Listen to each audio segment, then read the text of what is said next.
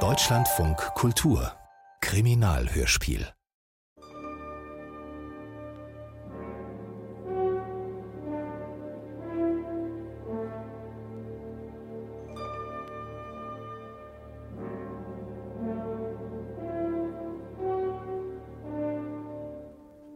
Woran es liegt, weiß ich nicht. Vielleicht an Big Ben oder an Scotland Yard oder einfach an der Atmosphäre. London.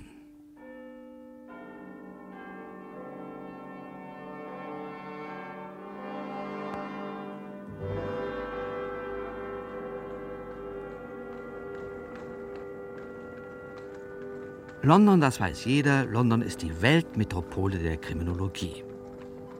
Und wenn sich in London eine Persönlichkeit aufhält, die man wohl mit Fug und Recht als Weltmeister der Kriminologie, der Amateurkriminologie bezeichnen darf, dann ergibt das eine erlesene Mischung. Kaviar für Krimikenner sozusagen. Denken Sie an den grundlosen Mord, an die Verbrecherjagd im Wachsfigurenkabinett der Madame Tussaud. Denken Sie vor allem an den Fall des geheimnisvollen Mörders, der seine Tat vorher ankündigte. Aber da fällt mir ein, an den Fall können Sie ja gar nicht denken, weil Sie ihn noch nicht kennen. Das muss anders werden. Also, spitzen Sie die Ohren, hören Sie mir zu. Es war am 25. November 1903 gegen 10 Uhr vormittags in unserem Hotel, dem berühmten Savoy, am Victoria Embankment. Das Frühstück lag hinter uns und Professor van Dusen, bekanntlich nicht nur größter Amateurkriminologe aller Zeiten, sondern auch Dito-Wissenschaftler, tönte ein bisschen herum. Atomstrukturell. Auch wenn Professor Thompson anderer Ansicht sein sollte. Ich für meinen Teil bin sicher, dass sich der junge Mr. Rutherford mit der Zeit zu einem recht brauchbaren Physiker entwickeln durfte. Natürlich müsste man ihm hier und da ein wenig auf die atomaren äh, äh, bzw. atomstrukturellen Sprünge helfen. Professor, es klopft. Nun, dann öffnen Sie doch mal, lieber Hedge. Oder rufen Sie doch wenigstens herein. Herein. Hedge! Herein! Ja, Page? Ein Brief für Herrn Professor Dr. Dr. Dr. Augustus van Dusen, genannt die Denkmaschine. Ja, ja, gib schon her. Danke. Servus. Sehr ausführliche Adresse. Ja, aber kein Absender.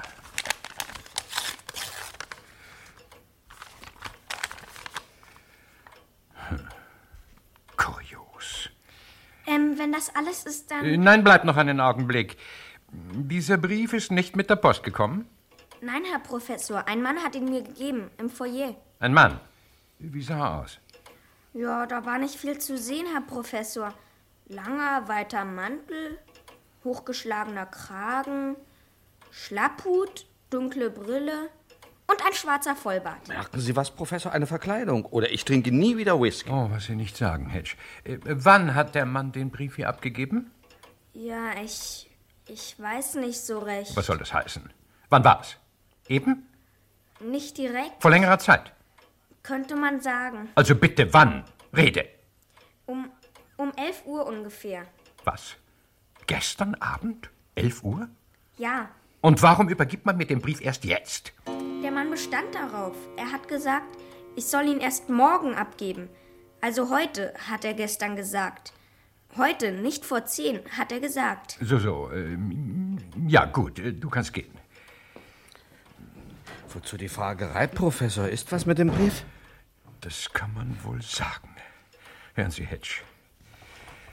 Geehrter Herr, mit vorliegendem Schreiben beehre ich mich Ihnen mitzuteilen, dass ich mir erlauben werde, ein gewaltsames Tötungsdelikt auszuführen und wird dieses auf eine solche Weise geschehen, dass es weder Ihnen noch den Herren von Scotland Yard möglich sein wird, mich als den Urheber besagten Deliktes ausfindig Also zu machen. Mit dem Ausdruck vorzüglicher Hochachtung zeichne ich als Ihr sehr ergebener NN. Irre. Äh, Ich bin noch nicht ganz fertig, Hedge. PS, Tatzeit 25.11.1903, 4 Uhr morgens. Tatort London, Gill Street, Nummer 9. Hm. Eine recht interessante Mitteilung, mein lieber Hedge. Interessant ist gar kein Ausdruck. Wenn die Sache stimmt, dann ist das sensationell. Pyramidal, ungeheuer. Mein lieber Hedge, übertreiben Sie da nicht ein wenig. Gar nicht, Professor. In dem Brief wird ein Mord angekündigt. Gewiss, gewiss. Und was wesentlich wichtiger sein dürfte, ich werde herausgefordert. Ich, Professor van Dusen. Und Scotland ja. Nun ja, Scotland ja. Was fällt Ihnen an dem Brief auf, Hedge? Ähm, äh, einiges, Professor. Die genaue Tatzeit wird angegeben. Ganz recht, ganz recht. Heute früh 4 Uhr. Äh, Der Tatort? Gill Street, eine kleine Straße in Limehouse, wenn ich nicht irre, im Chinesenviertel nahe dem Hafen und der Themse. Und sonst fällt Ihnen nichts auf? Sonst. äh, Nein. Nichts an der Art der Mitteilung, an der Form. Wüsste nicht was. Was meinen Sie? Sollten wir nicht Scotland Yard von dem Brief Mitteilung machen? Auch auf die Gefahr hin, einem schlechten Scherz aufgesessen zu Dann sein? könnten wir gleich rauskriegen, ob heute Morgen in Gill Street wirklich was passiert ist. Also, begeben Sie sich ins Telefon. Dann lassen Sie sich mit Scotland Yard verbinden. Am besten mit unserem alten Freund Inspektor Smiley. Herr Professor, es klopft. Warum sagen Sie dann nicht herein? Herein. Zwei Herren für Professor van Dusen. Superintendent Boomer, Inspektor Smiley von Scotland Yard. Ah, lupus in fabula. Wie mein Herr Professor? Ach, nichts für dich. Äh, Die Herren mögen eintreten. Sehr wohl, Herr Professor. Beim Whisky-Mord im schottischen Hochland mit Ballons und Luftschiffen und allen Schikanen hatten wir Smiley kennengelernt. Dann war da der berühmte Wettbewerb der Detektive, bei dem ein gewisser Sherlock Holmes nur Zweiter und Letzter wurde.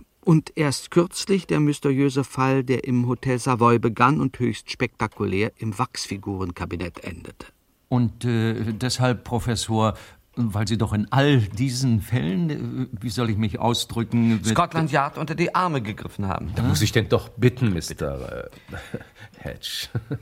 Scotland Yard hat es nicht nötig, sich unter die Arme greifen zu lassen. Nicht einmal von einer Persönlichkeit von so unbestreitbarem kriminologischen Ruf wie Sie, äh, werter Professor. Oh, danke. Wie würden Sie es ausdrücken, Superintendent? Nun, ähm, Scotland Yard und Sie, äh, werter Professor, haben einige Male in gedeihlicher und, äh, wie ich betonen möchte, durchaus konstruktiver Weise kooperiert. Ja, und deshalb wollten wir Sie wieder einmal um Hilfe bitten, Professor. Lassen Sie mich ausreden, Smiley, alter Junge. Sir. Wir gedachten anzufragen, werter Professor, ob es nicht wieder einmal an der Zeit sei, diese unsere Kooperation punktuell fortzusetzen. An einem, ich darf wohl sagen, höchst interessanten Fall, welcher gerade jetzt meine Aufmerksamkeit beansprucht. Naja, und natürlich auch die unseres guten Inspektors Smiley. Wir würden uns glücklich schätzen, Professor. Also das Übliche. Ein neuer Fall, Scotland Yard ist ratlos, wendet sich an genialen Amateur. Hedge? Bitte. Ein Mordfall, Inspektor? Äh, jawohl. Gill Street Nummer 9? Woher wissen Sie? Später, meine Herren, brechen wir auf nach Limehouse.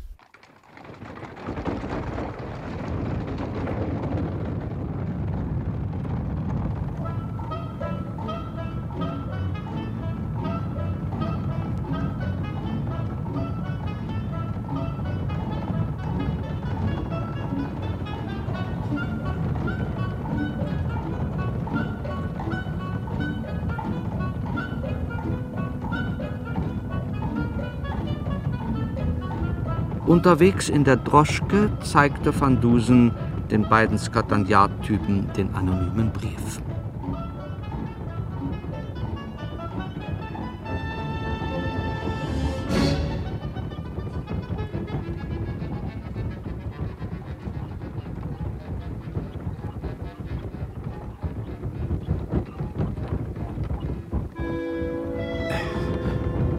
Komisches Ding.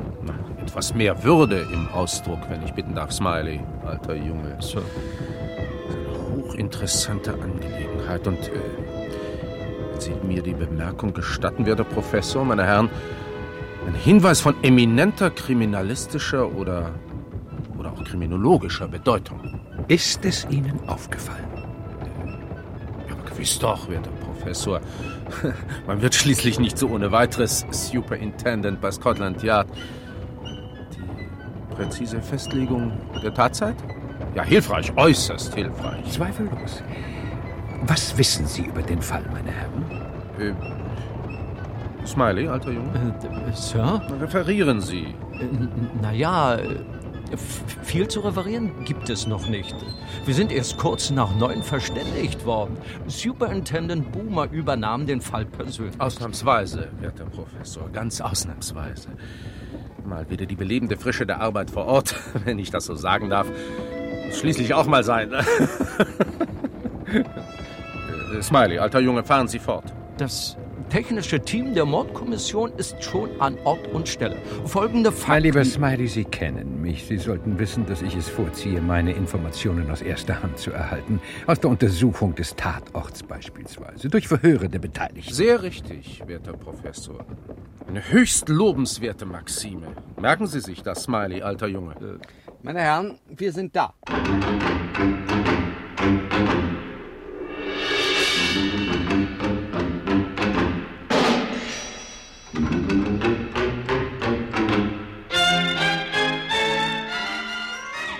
Schäbige Häuser. Eine schmutzige, schmale Straße, in der auffallend viele gelbe Himmelssöhne herumspazierten. Ein Geruch nach Opium und faulen Fischen. Im Haus Gill Street Nummer 9 kletterten wir über eine halsbrecherische Treppe und das Dach. Hier in einer engen, jämmerlich möblierten Kammer war es passiert. Polizisten in Uniform und in Zivil wuselten durch die Gegend. Zwei waren gerade dabei, eine verdeckte Gestalt vom Bett auf eine Bahre zu heben. Das Opfer nehme ich an. Nein, äh, warten Sie noch einen Augenblick. Setzen Sie ab, Miller. Potts. Tun Sie, was Inspektor Smiley Ihnen sagt. Die Sache hat ihre Ordnung. Ich, Superintendent Boomer, höchstpersönlich gestatte Professor Van Dusen, die Leiche zu besichtigen. Oh, danke, danke. Hm. Ja. Erstochen. Ganz ohne Frage. Nicht mit einem Messer. Eher ein Degen oder etwas ähnliches. Mhm. Auf jeden Fall ein spitzer, runder Gegenstand. Hm. Rigor mortis? Noch nicht. Flecken? Auch noch nicht sichtbar. Merkwürdig. Vor allem in Verbindung mit den Angaben des anonymen Schreibens. Blut auf dem Bettzeug, oder? Ja. So, Sie können die Leiche fortschaffen, meine Herren. Und nehmen Sie auch die Bettwäsche mit. Stellen Sie dem Gerichtsmediziner. Es handelt sich um Dr. Joseph Pepper, werter Professor. Eine Koryphäe, ich möchte sagen, eine Kapazität. Ja, ja, ich weiß, sehr schön. Ich kenne Dr. Pepper. Teilen Sie ihm mit, ich würde ihn heute noch aufsuchen, um den Fall mit ihm zu diskutieren. Hm. Haben Sie was entdeckt, Professor? Durchaus, mein lieber Hedge, durchaus. Ah, das Fenster. Ist es erst jetzt geöffnet worden, oder? Es stand schon offen, als wir den Raum betraten. Wer sind denn Sie? Summerby ist mein Name. Rechtsanwalt Charles Summerby.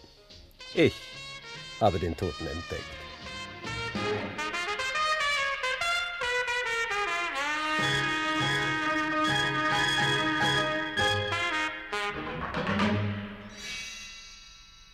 Mr. Summerby, der bis jetzt still und unauffällig in einer Ecke gestanden hatte, war ein typischer Londoner Geschäftsmann. Bowler, Regenschirm, kühles, korrektes Wesen und wahrscheinlich eine Kanzlei in der City. So, Sie haben also die Leiche entdeckt, Mr. Summerby. Ganz recht. Ich und der Wachtmeister hier. Der Wachtmeister Higgins, Sir. Melde mich zur Stelle. Aha. Mhm. So, so. Nun, dann sollten wir unverzüglich, sozusagen stehenden Fußes, zum Verhör schreiten sofern Sie, werter Professor, nicht vorher noch dieses, um nicht zu sagen, jenes für notwendig erachten. Nein, nein, schreiten Sie nur, werter Superintendent, schreiten Sie. Gut, gut. Beginnen wir mit Ihnen, Mr. Summerby. Wann und wie haben Sie die Leiche entdeckt? Wenn Sie gestatten, sollte ich zunächst einmal berichten, um welche Person es sich handelt. Handelte, präziser ausgedrückt. Der Tote der hier in äußerst ärmlichen Verhältnissen hauste, unter dem Namen Eric Blair, hieß in Wahrheit Eric Pomfret und war der lang gesuchte Erbe der Pomfret-Millionen. Anfang des Jahres war der alte Thomas Pomfret gestorben.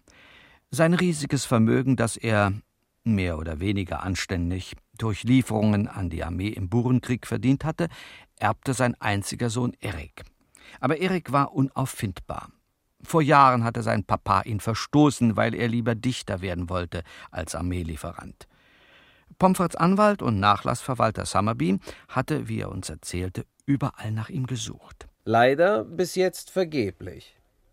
Und so hatte es ganz den Anschein, als sollten die Pomfret-Millionen der nächsten lebenden Verwandten zufallen, einer entfernten Nichte des Verstorbenen namens Pamela Simpson. Aber dann gelang es mir wider Erwarten doch noch, den wahren Erben aufzuspüren. Vor zwei, drei Tagen kam in meine Kanzlei eine junge, wie soll ich sagen, Dame wäre kaum der rechte Ausdruck, eine junge Person, eine gewisse Beryl Crosby. Um es kurz zu machen, besagte Miss Crosby war die Freundin eines jungen Poeten, der sich Blair nannte. Neugierig wie Freundinnen nun mal sind, hatte sie in seinen Papieren herumgewühlt und dabei festgestellt, wer er wirklich war. Der in Zeitungsanzeigen gesuchte Erbe des Pomfret-Vermögens. Mr. Summerby zog Erkundungen ein und, so berichtete er weiter, am Morgen des heutigen Tages begab er sich schließlich zur Gill Street, um dem jungen Pomfret von seinem Glück Mitteilung zu machen. Pünktlich um neun Uhr stand ich vor dieser Tür, welche sich zu meinem Bedauern als verschlossen erwies. Ich klopfte, ich rief, ohne jedes Resultat. Ich begann mir Sorgen zu machen. Durch das Fenster im Treppenhaus sah ich auf die Straße und erblickte den Wachtmeister auf seinem Streifengang. Wie jeden Morgen, Sir. Immer neun Uhr in Gill Street. Auf meinen Ruf eilte der Wachtmeister herbei. Er stimmte mir zu, dass ein Anlass zur Besorgnis nicht auszuschließen sei. Also, wenn Sie mich fragen, Sir, da stimmt was nicht. Ja, was schlagen Sie vor, Wachtmeister? Die Tür aufbrechen? Jawohl, Sir. Treten Sie einen Schritt zurück. Das ist Sache der Polizei. Hier liegt jemand auf dem Bett, Sir. Er rührt sich nicht. Und da. Sehen Sie? Blut. Jawohl, Sir. Schlimme Sache, Sir. Der Mann ist tot, Wachmeister. Sieht ganz so aus, Sir. Ein Fall für Scotland Yard. Da stehen Sie nicht rum, Mann. Tun Sie was. Ja. Jawohl. Es ist kein Telefon da, Sir.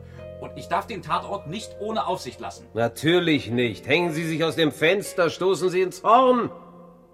Horn, Sir? Na, Ihre Trillerpfeife natürlich. Natürlich, Sir. Natürlich.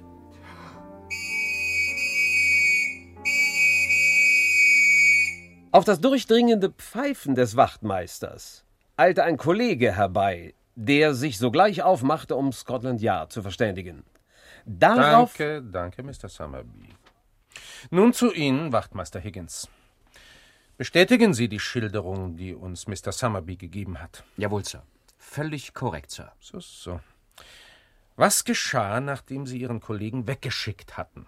Während wir, Mr. Summerby und ich, auf das Eintreffen der Mordkommission warteten, führte ich, wie vorgeschrieben, eine erste vorläufige Untersuchung des Tatortes durch. Sehr gut, Wachtmeister. Sie sind ein Polizist, wie er im Handbuch steht. Danke. Mit Umsicht, Einsicht, Übersicht. Vorsicht, Nachsicht. Und was stellten Sie bei Ihrer Untersuchung fest, Wachtmeister? Folgendes, Sir. Die von mir erbrochene Tür war verschlossen. Der Schlüssel steckte innen im Schloss. Sehr interessant. Auf dem Tisch lag ein Stück Papier mit einem Gedicht oder sowas. Soll ja eine Art Verseschmied gewesen sein, äh, dieser Erik Blair oder Erik Pomfret. Ein Dichter, Smiley, alter Junge. Ein Poet.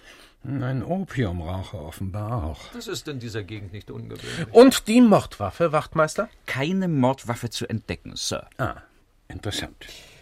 Um jede auch noch so unwahrscheinliche Möglichkeit auszuschließen, nahm ich eine gründliche Leibesvisitation an Mr. Summerby vor. Er hätte ja theoretisch die Waffe in einem unbeobachteten Moment an sich nehmen können.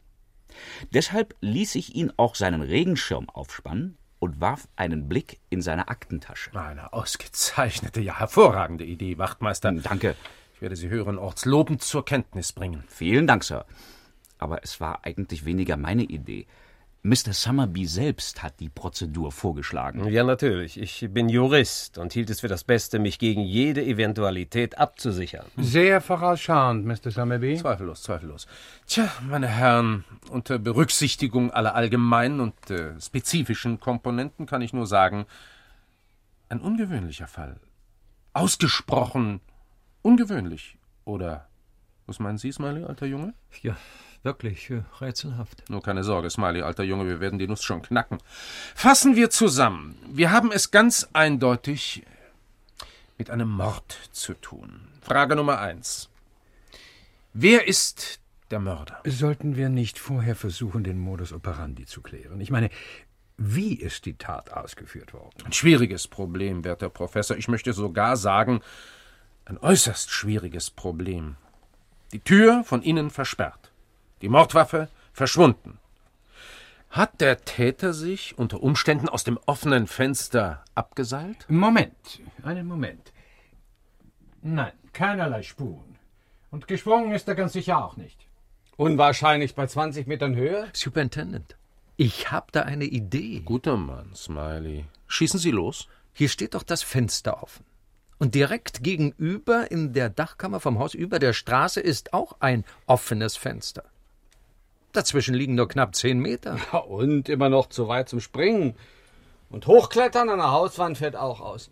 Das würde nicht mal ein Orang-Utan schaffen. Ja, ja, schon, schon. Aber trotzdem, das offene Fenster muss was zu bedeuten haben. Sehr richtig, Smiley, alter Junge. Nur, was hat es zu bedeuten? Das ist doch, wenn ich mich einmal so ausdrücken darf, die Frage. Könnte nicht vom gegenüberliegenden Fenster aus in diesen Raum geschossen worden sein? Geschossen. Verehrter Mr. Summerby, es scheint Ihrer Aufmerksamkeit entgangen zu sein, dass Eric Pomfret erstochen, nicht erschossen wurde. Hm. Erstochen. Erschossen. Erschossen? Mit einem spitzen Gegenstand. Na, warum nicht? Mit einem Pfeil zum Beispiel. Das ist recht unwahrscheinlich, mein lieber Smiley. Wo ist er denn, Ihr Pfeil? Tja, irgendwie äh, entschwunden, in Luft aufgelöst. Geschmolzen? Ein Pfeil aus Eis? Genau das. Genau das. Ein Eiszapfen. Abgeschossen von einem Bogen oder einer Armbrust. Eine hochinteressante, mir noch ein wenig ausgefallene Hypothese, Smiley, alter Junge. Wenn ich mich recht erinnere, habe ich vor Jahren etwas Ähnliches in einem Kriminalroman gelesen. Roman und Realität sind zwei sehr verschiedene Dinge, mein lieber Boomer. Ja, sehr verschieden. Bevor hier noch fantastischere Theorien, sagen wir doch gleich Hirngespinste in den Raum gestellt werden, sollten wir das Haus vis-à-vis einer forschenden Betrachtung unterziehen. Vor allem die gegenüberliegende Dachkammer, von der aus ihr ominöser Eiszapfenschuss abgegeben worden sein soll. Nun, Smiley, alter Junge, worauf warten Sie noch? Gehen wir, betrachten wir, forschen wir. Sie haben sicher nichts dagegen, wenn ich mich entferne. Ich bin Geschäftsmann, meine Zeit ist kostbar. Erlaubnis gewährt, Mr. Summerby. Werter Professor, Smiley, alter Junge. Wachtmeister Higgins, vorwärts. Das gilt natürlich auch für Sie, Mr. Hatch. Ja. Naja, ich bin daran gewöhnt, dass man mich vergisst. Der Glanz, der vom Professor ausgeht, verdunkelt seinen bescheidenen Begleiter und Assistenten.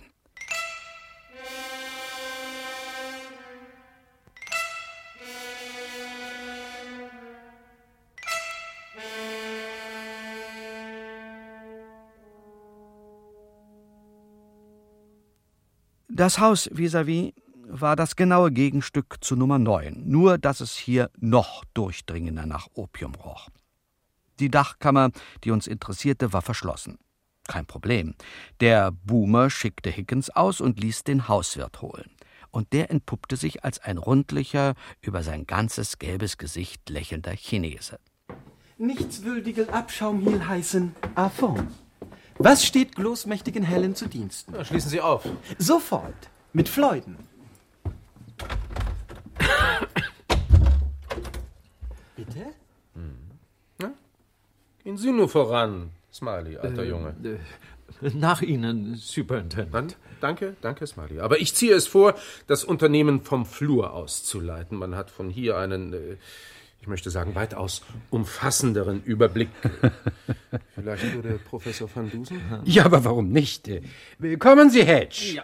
Betreten wir kühn die Mörderhöhle. Oh, nix Mörderhöhle, verehrter Herr. Nur kleines möbliertes Zimmer. Mit allem Komfort. Hm. Und so sah der Komfort aus. Ein unbenutztes Bett, eine wackelige Kommode, darauf eine Waschschüssel. Sonst war die Kammer leer. Kein Blut, keine Leiche und schon gar kein Mörder. Aber ein offenes Fenster, meine Herren. Und von dort eine eindeutige, um nicht zu sagen geradlinige Schussbahn nach drüben. Nicht wahr, Smiley, alter Junge? Klare Sache, Superintendent. Sieh da, Ping-Pong, oder wie sie heißen. Ah, Fong. Wer wohnt in dieser Kammer? Alleinstehender Gentleman. Möbliertel hell. Hm. Name? Smith. Heißen Smith. Sehr originell. Wann hat er die Kammer gemietet? Gestern Mittag. Aha. Ich wünsche auf der Stelle eine präzise und äh, intensive Deskription. Verzeihung, nicht verstehen. Zu viel schwierige Wörter. Wie aussah ihr, Mr. Smith? Ah, schwer zu sagen. Mr. Smith tragen großen Mantel, dunkle Brille, schlappen Hut. Wie groß war er? Nicht so groß, nicht so klein. Wie alt? Nicht so alt, nicht so jung. Haben langen, schwarzen Bart. Aber, aber das ist doch haargenau der Kerl, der gestern Abend im Savoy den Brief abgegeben hat. Aha. Damit, meine Herren, dürfte nunmehr auch der letzte Zweifel ausgeräumt sein. Meine, wie ich gern zugeben will, auf den ersten Blick recht kühne Theorie hat sich glänzend bestätigt. Ihre Theorie? Die Tat wurde von hier aus verübt, beziehungsweise durchgeführt. Der rätselhafte Mr. Smith ist der Mörder. Ganz offensichtlich war er vermummt oder auch, ja, wenn Sie so wollen, verkleidet. Denken Sie nach, Ping Pong. Ah, Fong. Ja, ist Ihnen noch irgendetwas an Mr. Smith aufgefallen? Ah, ich erinnere. Mr. Smith, er lauchen dicke Zigarre, aber er nicht daran gewöhnt, er immer zu husten. So. Sehr interessant. Und er schrecklich fluchen. Donnerwetter, verdammt nochmal, Himmel, Alsch und Wolkenbluch. Äh, hatte Mr. Smith eine tiefe Stimme? Oh ja, furchtbar tief. Im tiefen Keller sitz ich hier. Ja, Sie kennen ist- Opelette? Oh ja, ja, danke, danke. Recht aufschlussreich, nicht wahr, meine Herren? Äh, aber ja doch. Eine Frau. Wie bei Ihrem Fall mit den Perlen der Kali, Professor. An Bord der Columbia. Was reden Sie denn da, Smiley, alter Junge? Eine Frau mit Vollbart. Angeklebt. Die Zigarren raucht. Augenwischerei. Und flucht. Mit tiefer Stimme. Verstellung. Alles nur Theater, Superintendent. Sicher, das ganze Auftreten wirkt männlich, sehr männlich, übertrieben männlich. Und deshalb glaube ich, Mr. Smith ist eine Frau. Was sagen Sie dazu, Affon? Vielleicht. Vielleicht auch nicht. Affong nicht scharfsinniger Kriminalist. Kriminologe. Äh, Kriminologe. Also eine Mörderin, meine Herren. Eine durchaus einleuchtende Hypothese. Hm? Sie scheinen nicht überzeugt, Smiley, alter Junge. Was? Aber ich habe doch als erster. Halten Sie uns nicht auf, Smiley. Denken Sie lieber nach. Im vorliegenden Fall. Im vorliegenden Fall, Sir, gibt es eine Frau. Was Sie nicht sagen, Smiley, alter Junge. Und zwar? Die entfernte Nichte des alten Pomfret, Pamela Simpson. Natürlich. Die Millionenerbin. Das heißt, seit der verlorene Sohn aufgefunden wurde, ist sie ja gar keine Erbin mehr. Aber der Sohn ist inzwischen verschieden und das Pomfret-Vermögen Fällt doch wieder an Pamela Simpson. Wenn das kein Motiv ist, Smiley, alter Junge. Sir. Es war eine richtige, ich möchte noch weitergehen und sagen, es war eine schicksalhafte Entscheidung von mir, die Untersuchung in eigener Person, also höchst persönlich, in die Hand zu nehmen. Sir. Hm, nichts gegen Sie, Smiley, alter Junge. Aber es gehört doch ein durch tiefgründigere Erfahrung und höheren Rang geschulter Sachverstand dazu, die komplizierten Verästelungen und äh, Verzweigungen zu übersehen und das zu tun, was getan werden muss. Ja, apropos, ähm, was nun? Äh, Haben Sie einen Vorschlag, Smiley, alter Junge? Wir lassen uns einen Durchsuchungsbefehl für Pamela Simpsons Wohnung ausstellen, Sir. Ja, und am besten auch gleich einen Haftbefehl. Jawohl. Also, Smiley, worauf warten Sie noch? Auf zu Scotland Yard. Äh, Begleiten Sie uns, äh, werter Professor? Nein, nein, danke. In diesem Stadium ziehe ich der physischen Hektik die zerebrale Aktivität vor. Ich werde ins Savoy zurückkehren. Äh, Aber halten Sie mich auf dem Laufenden, werter Superintendent. Und doch Sie, Smiley, alter Junge. Äh, Hedge, Ja. rufen Sie uns doch eine Droschke. Ja. Also Hotel und Nachdenken. Beziehungsweise im Fall Hutchinson Hedge Mittagessen und Mittagsschlaf.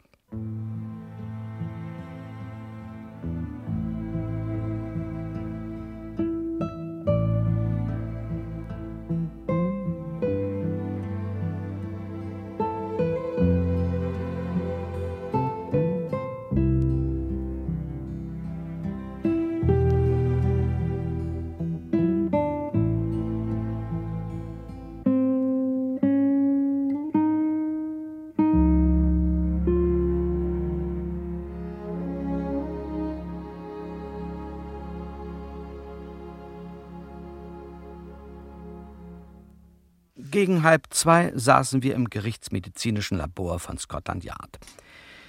Es roch wundersam nach Kabul und Schlimmerem. Und ich fühlte mich gar nicht wohl. Ganz anders der Professor und Dr. Pepper, die sich angeregt unterhielten, munter wie zwei Totengräber. Wie ich bereits sagte, Herr Kollege, ein hochinteressanter Fall. Ich meine vor allem. Die Zeit des Todes, Herr Kollege. Ganz recht. Wie kommen Sie. Aber natürlich, Sie haben ja die Leiche noch vor mir untersucht. Nun ja, untersucht. Ich habe sie für einige Sekunden in Augenschein nehmen können. Und dabei ist Ihnen doch sicher aufgefallen. Dass Rigor Mortis überhaupt noch nicht eingesetzt hatte. Durchaus, Herr Kollege. Desgleichen habe ich keinerlei Leichenflecken feststellen können. Meine Untersuchung der Leiche, die um die Mittagszeit stattfand, ergab folgenden Befund.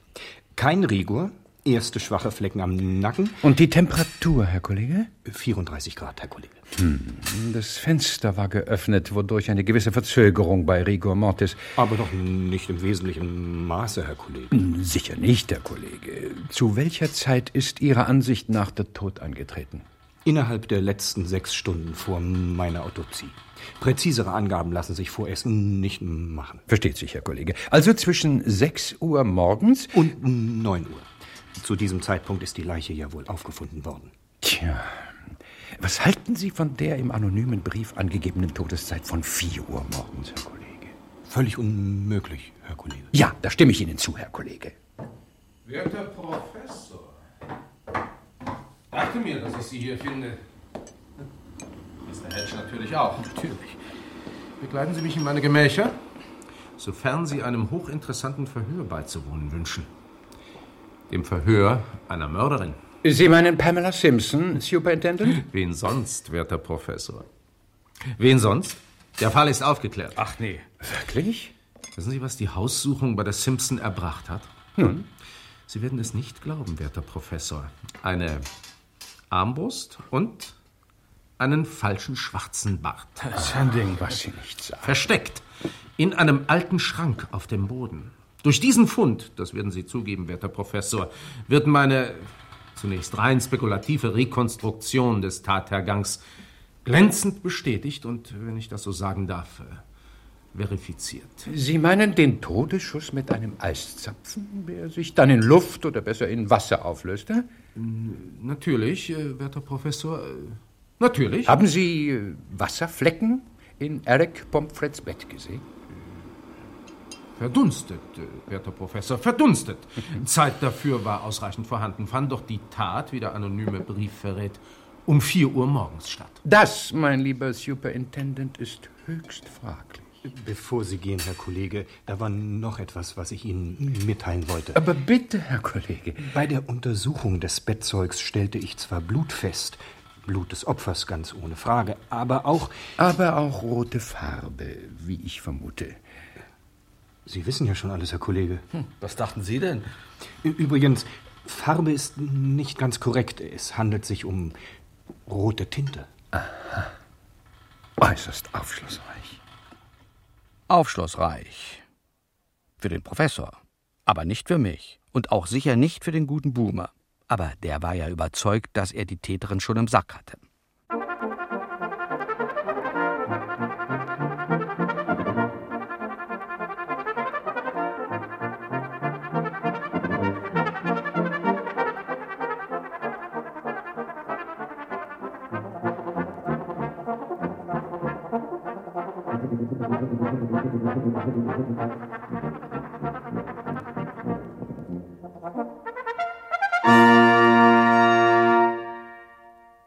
Pamela Simpson war eine Frau Mitte, Ende 30, nicht groß, nicht klein, nicht schön, nicht hässlich. Sie trug ein unauffälliges Tweed-Kostüm und ich wusste weiß von nichts. Ich habe dieses Dings da, dieses. diese Armbrust nie gesehen. Und wie ist sie in Ihr Haus geraten? Ich weiß es nicht. Wo waren Sie heute Nacht um vier, Miss Simpson? In meinem Bett natürlich. Natürlich. In Ihrem Bett. Äh, Allein? Eine unverschämte Frage. Ja, selbstverständlich, Miss Simpson. Äh, selbstverständlich, Miss Simpson, meine ich nichts anderes als. Waren Sie allein im Hause? Ja, meinem Mädchen hatte ich bis zum Morgen freigegeben. Ja, höchst bedauerlich, Miss Simpson. Und höchst verdächtig. Sie sind nicht im Besitze eines Alibis. Sagen Sie. Ohne meinen Anwalt sage ich gar nichts mehr. Und äh, wer ist Ihr Anwalt, Miss Simpson? Mr. Summerby, Sehr interessant.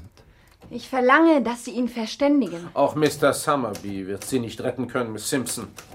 Legen Sie ein Geständnis ab. Weiteres Leugnen ist zwecklos. Sie wollten die Pomfret-Millionen behalten. Sie haben als Mann verkleidet die Dachkammer in Affons Haus gemietet. Und von dort haben Sie mit Ihrer Armbrust den tödlichen Eiszapfen abgefeuert. Ja. Sie sehen, Miss Simpson, wir wissen alles. Offenbar bin ich unter gemeingefährliche Irre geraten. Ja, ich muss auch bitten. Ich sage kein Wort mehr.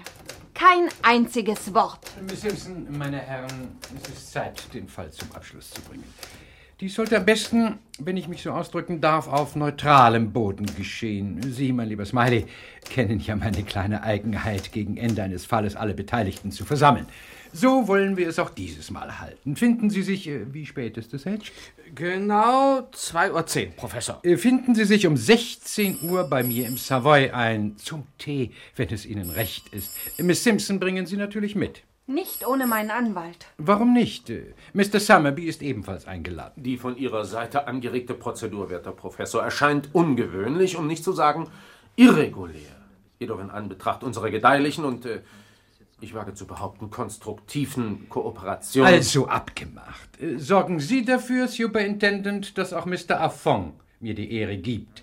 Und die zweite Frau im Pomfret-Fall. Zweite Frau. Welche zweite Frau? Beryl Crosby, die von Mr. Summerby erwähnte Freundin des Ermordeten. Ja, äh, glauben Sie denn, diese Beryl Crosby... Abwarten, Superintendent. Abwarten und bei mir im Savoy Tee trinken.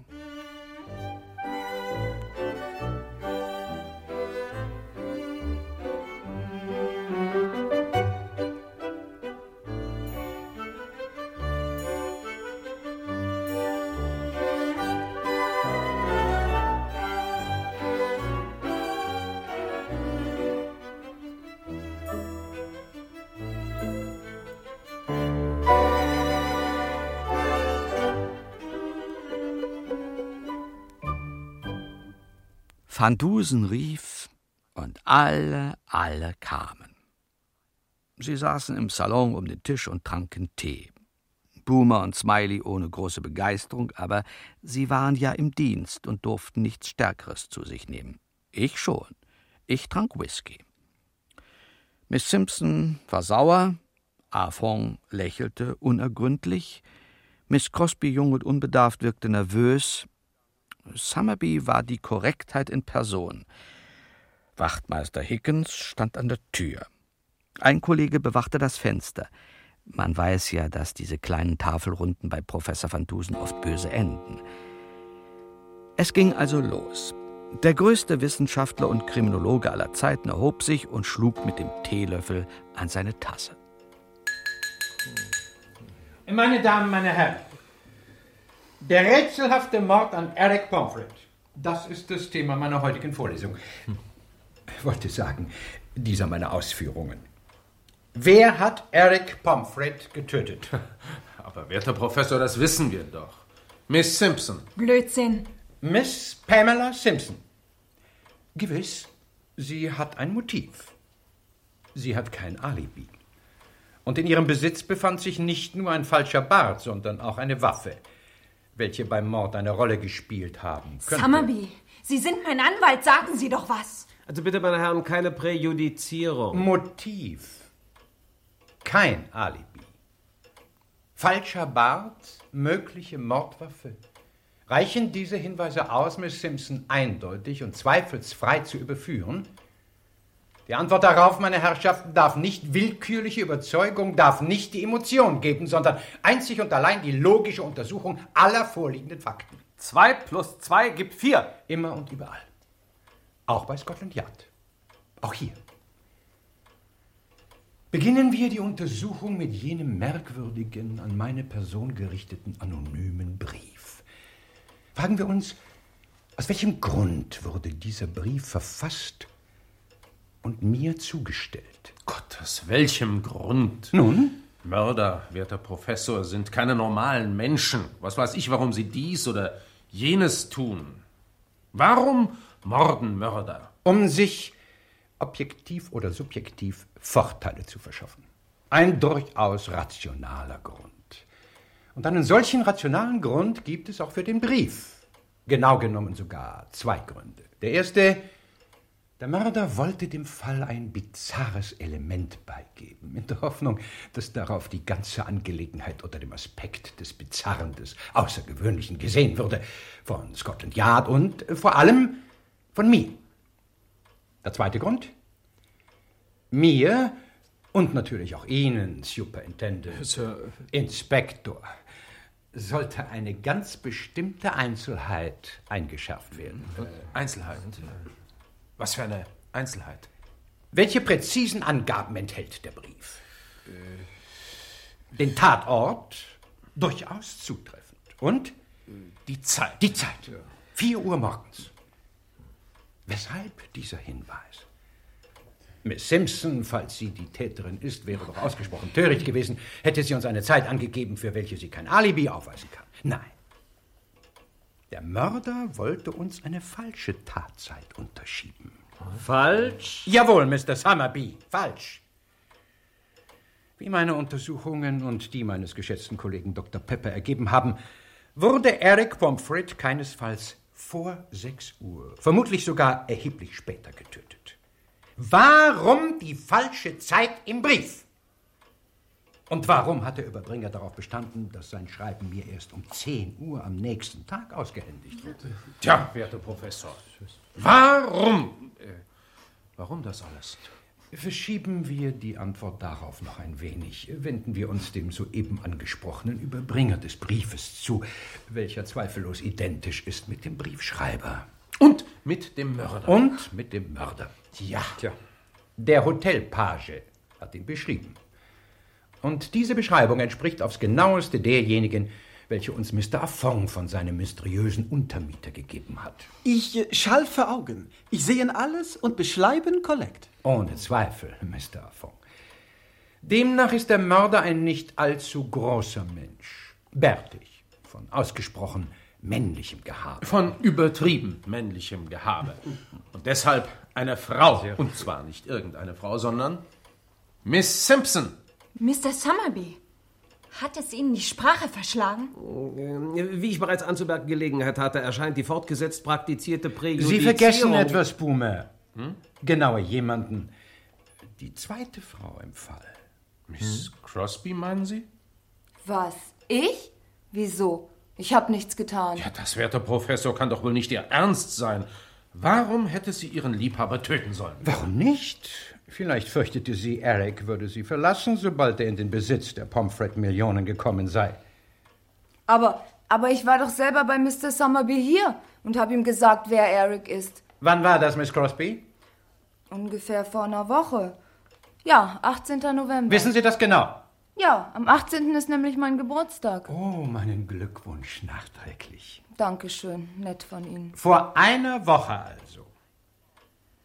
Warum haben Sie Eric Pomfret erst heute Morgen aufgesucht, Mr. Summerby? Nun, es waren gewisse Vorkehrungen zu treffen. Komplizierte juristische Schritte, wie sie das Erbrecht vorschreibt. So, sind Sie sicher, Mr. Summerby, dass Sie Eric Pomfret nicht schon zu einem früheren Zeitpunkt einen Besuch abstatteten? Was soll diese Frage? Dafür gibt es nämlich einen Zeugen. Zeugen?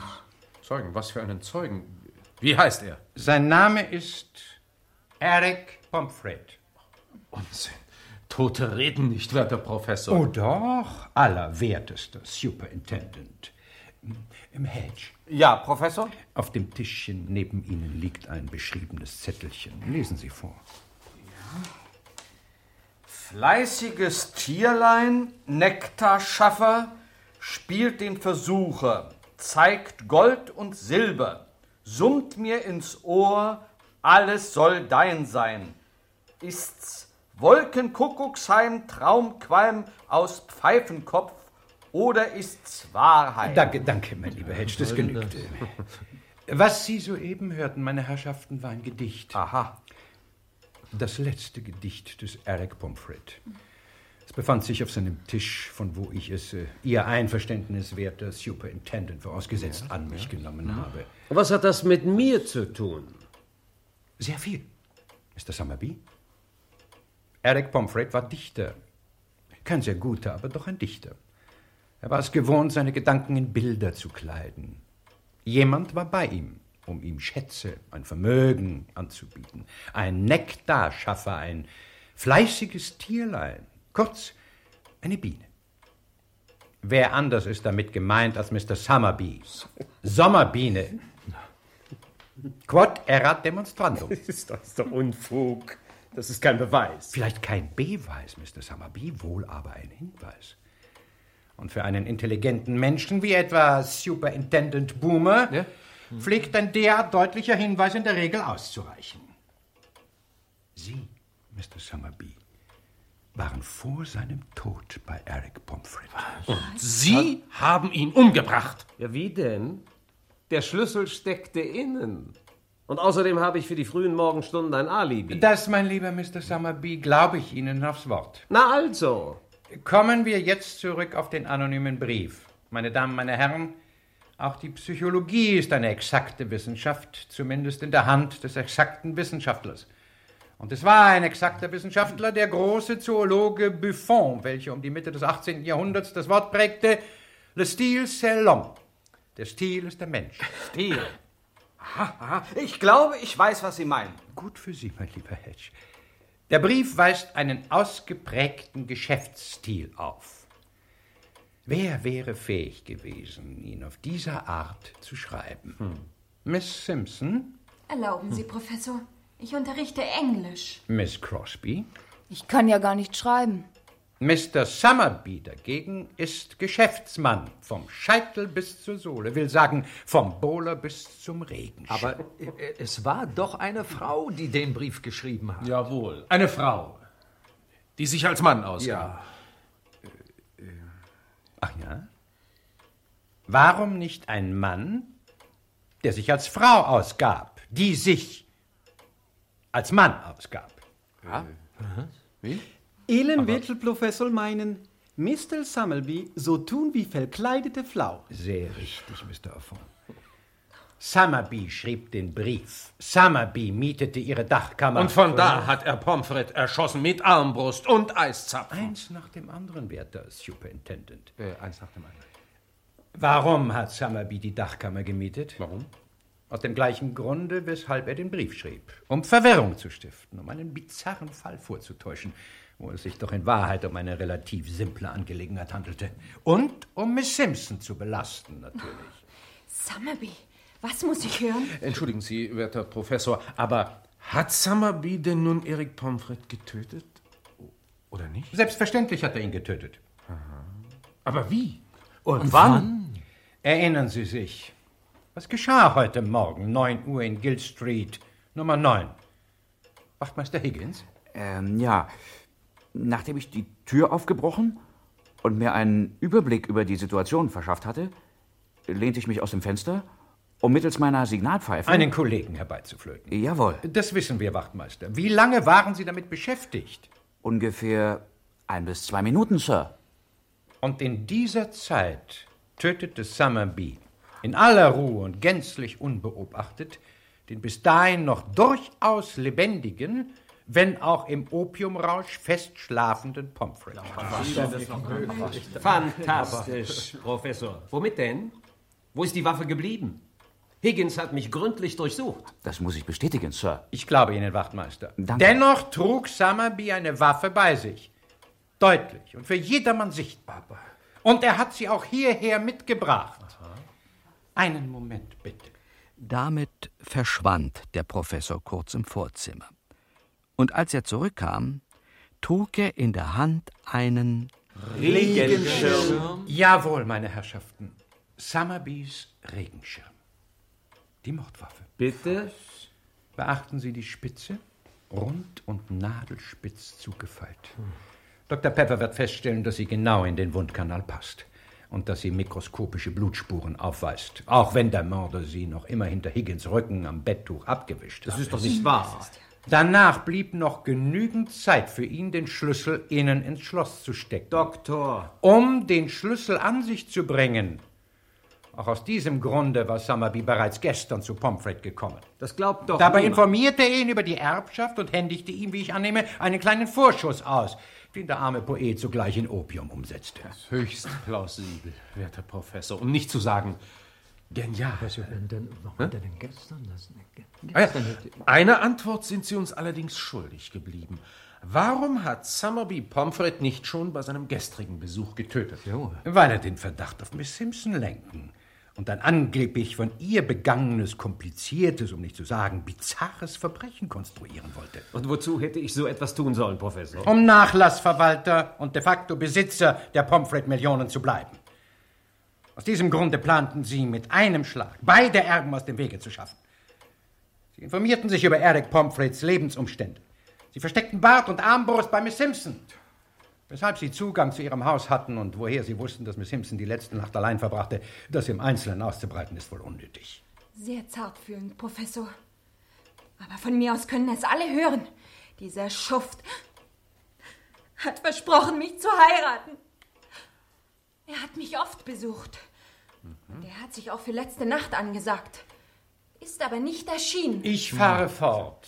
Gestern Mittag begab Summerby sich in Verkleidung zur Guild Street und mietete Affons Dachkammer. Wenn ich Mr. Summerby so betrachte und Schwarzen Vollbart dazu denke, durchaus wahrscheinlich. Später besuchte er Eric Pomfret und eröffnete ihm, er sei Universalerbe seines Vaters.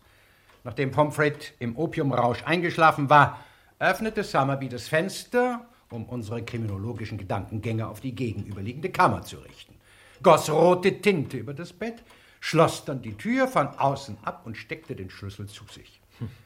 Nachts um 11 Uhr erschien er wieder verkleidet im Savoy, um den anonymen Brief abzugeben. Was sagen Sie dazu? Mir durfte dieser erst um 10 Uhr am nächsten Vormittag ausgehändigt werden, damit ich den für 9 Uhr geplanten Mord keineswegs stören konnte. Am nächsten Morgen führte dann Summerby Wachtmeister Higgins höchst überzeugend an der Nase herum und der gute Wachtmeister sah das, was er sehen sollte. Rotes Blut, eine reglose Gestalt, eine Leiche, wie er annehmen musste. Es folgte der bereits beschriebene hinterhältige Mord an Eric Pomfret. Meine Damen, meine Herren, ich komme zum Schluss. Summerby hat sich größte Mühe gegeben, mir und natürlich auch Ihnen, Superintendent Boomer, Inspektor Smiley, einen weit hergeholten Tathergang vorzuspiegeln mit äußerst ausgefallenen Elementen, Armbrust, Eiszapfen und dergleichen. Mich zu täuschen gelang ihm allerdings nicht. er hat sich in seinen eigenen raffiniert gelegten Schlingen gefangen. Wieder ein Verbrecher, der Professor Dr. Dr. Dr. Augustus von Dusen die Denkmaschine unterschätzte und nun dafür büßen muss. Lassen Sie ihn abführen, Superintendent. Ja. Ne, Smiley? Natürlich, äh, Sir. Wachtmeister? Äh, jawohl, Inspektor. Abführen. Na, nun kommen Sie schon.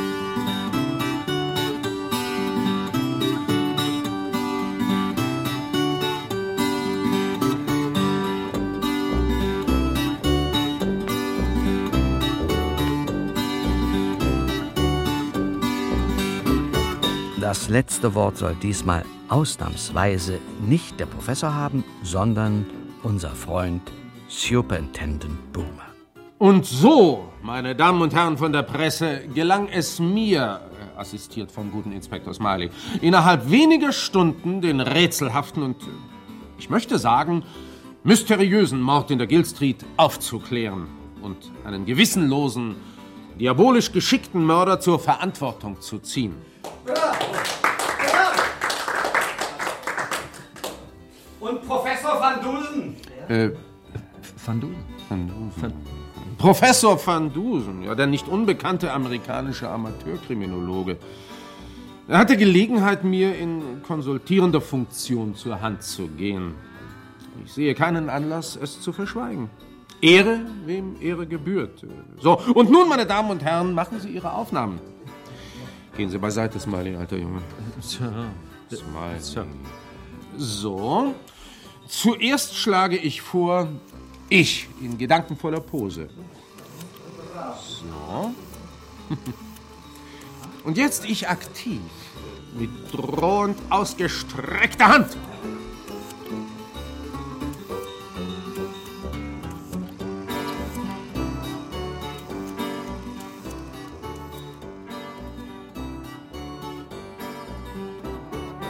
Als ich das dem Professor erzählte, tat er etwas, was er nur selten tut.